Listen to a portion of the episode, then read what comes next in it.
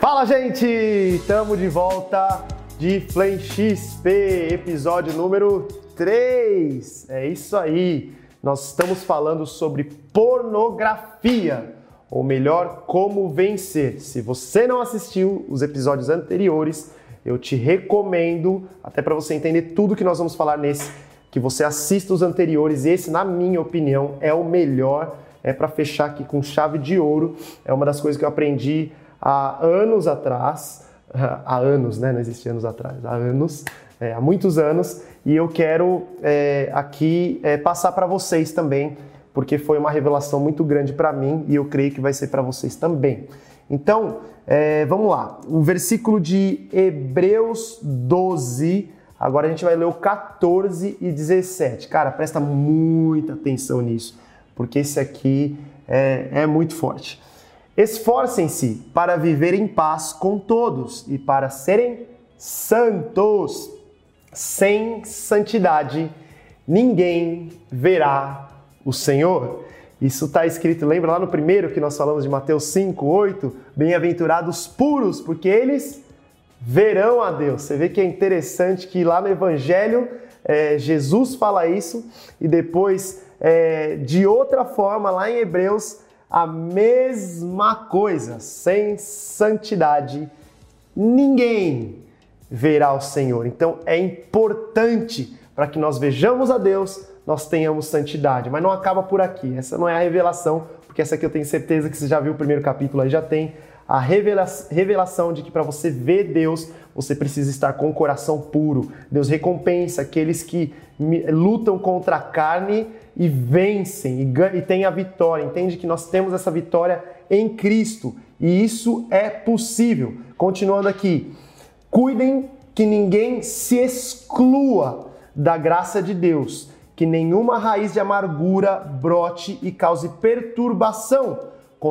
contaminando muitos, que não haja, olha aqui, que não haja nenhum imoral ou profano. Essa palavra é, profano é, no grego é a palavra pornos, que quer dizer o que? O homem, né, o ser humano, no caso, que prostitui seu corpo. É, a luxúria de outro pagamento, é o prostituto, é o homem que se entrega à relação sexual ilícita. Essa é a palavra que é usada aqui em Hebreus, que não haja nenhum imoral ou profano. Olha que forte isso. Como Esaú, que por uma única refeição vendeu seus direitos de herança como filho mais velho como vocês sabem, posteriormente, quando quis herdar a bênção, olha que, olha que forte isso, ele quis depois herdar a bênção, foi rejeitado e não teve como alterar a sua decisão, embora buscasse a bênção com lágrimas. Olha, olha, olha que forte isso daqui. Eu não sei se você já conseguiu entender aqui. Então a Bíblia está dizendo aqui que não haja nenhum imoral, ou profano.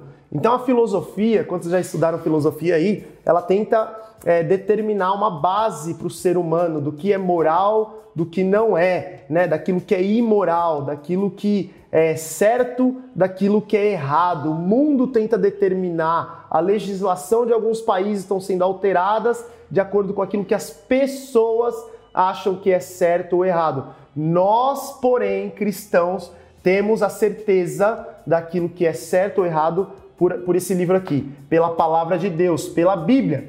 E aqui, interessantemente, está dizendo que não haja imoral ou profano. Eu expliquei aqui é, o que, que é o profano, como Esaú. Eu não sei se você parou para pensar e se você conhece a história de Esaú. O que, que é a história de Esaú? A história de Esaú, resumidamente, está lá em Gênesis 26, 27, sei lá, alguma coisa aí depois você, você pode procurar lá. Mas a história de Esaú é que um dia Jacó estava fazendo um guisado maravilhoso, uma, acho que a nova versão internacional fala que é um, uma sopa vermelha, estava fazendo lá, e Esaú chega é, com muita fome. Não, tem, não fala nada de imoralidade, não fala nada de, de assim, é, é, profano aparentemente, quando a gente lê a história. É muito, é muito interessante. O que Esaú ele pede é comida, é comida. E aí é, Jacó, como o enganador que ele era, ele vira para o irmão dele e fala: é, tudo bem, você quer comida, mas então eu te dou. Mas então me vende o seu direito de primogenitura. E na cultura é, é, é, é judaica, na época, o primogênito era aquele que recebia a, as, não a bênção, né? As bênçãos do pai. A oração que delegava autoridade e um sucesso garantido na vida do cara. E Esaú, ele responde: é, de que me adianta morrer de fome é, e ter esse direito de primogenitura? Toma esse direito, e a Bíblia fala que ele rejeitou a sua bênção. Pelo que que ele rejeitou?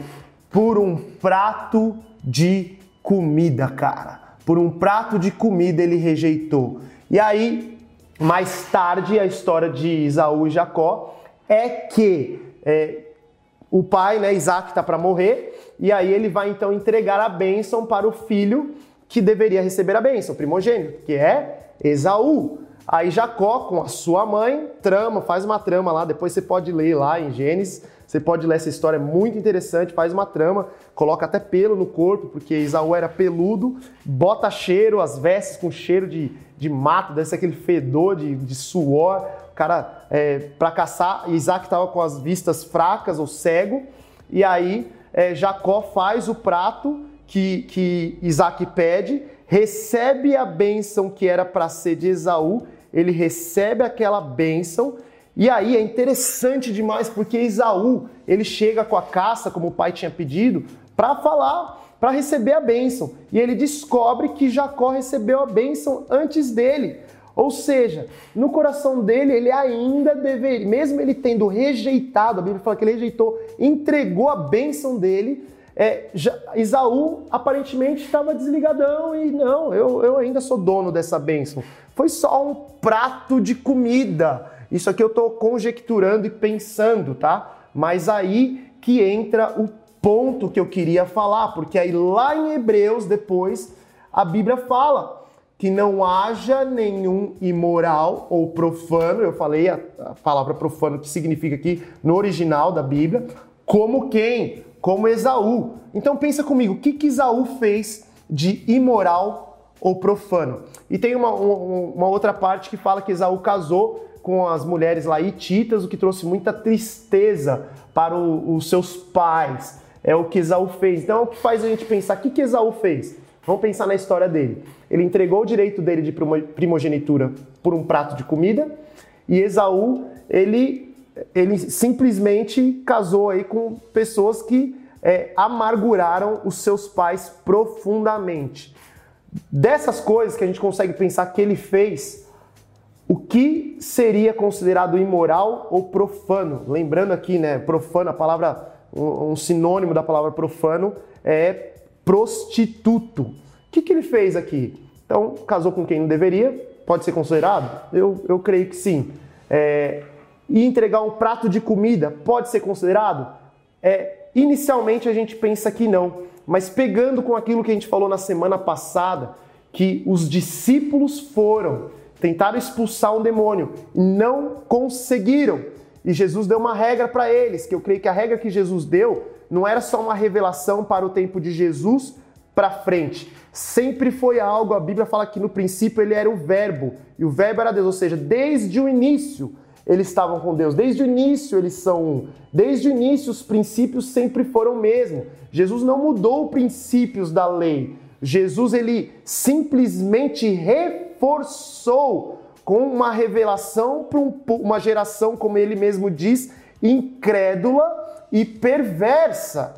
Então, o que ele está falando do jejum, o que ele está falando aqui é é, da oração e jejum, alguns demônios só saem com oração e jejum, eu entendo que a luta de Esaú, a, a, a perversidade, ou o fato da, da palavra chamar ele aqui de imoral ou profano, tem a ver com o fato dele entregar uma bênção, algo que Deus colocou para ele e ele rejeitar por causa de um desejo carnal, que no, no caso dele era comida. E aqui eu faço um link, você pode concordar comigo ou não, as pessoas que não conseguem rejeitar pequenos desejos carnais não vão conseguir rejeitar outros diversos ou maiores desejos carnais, como a pornografia.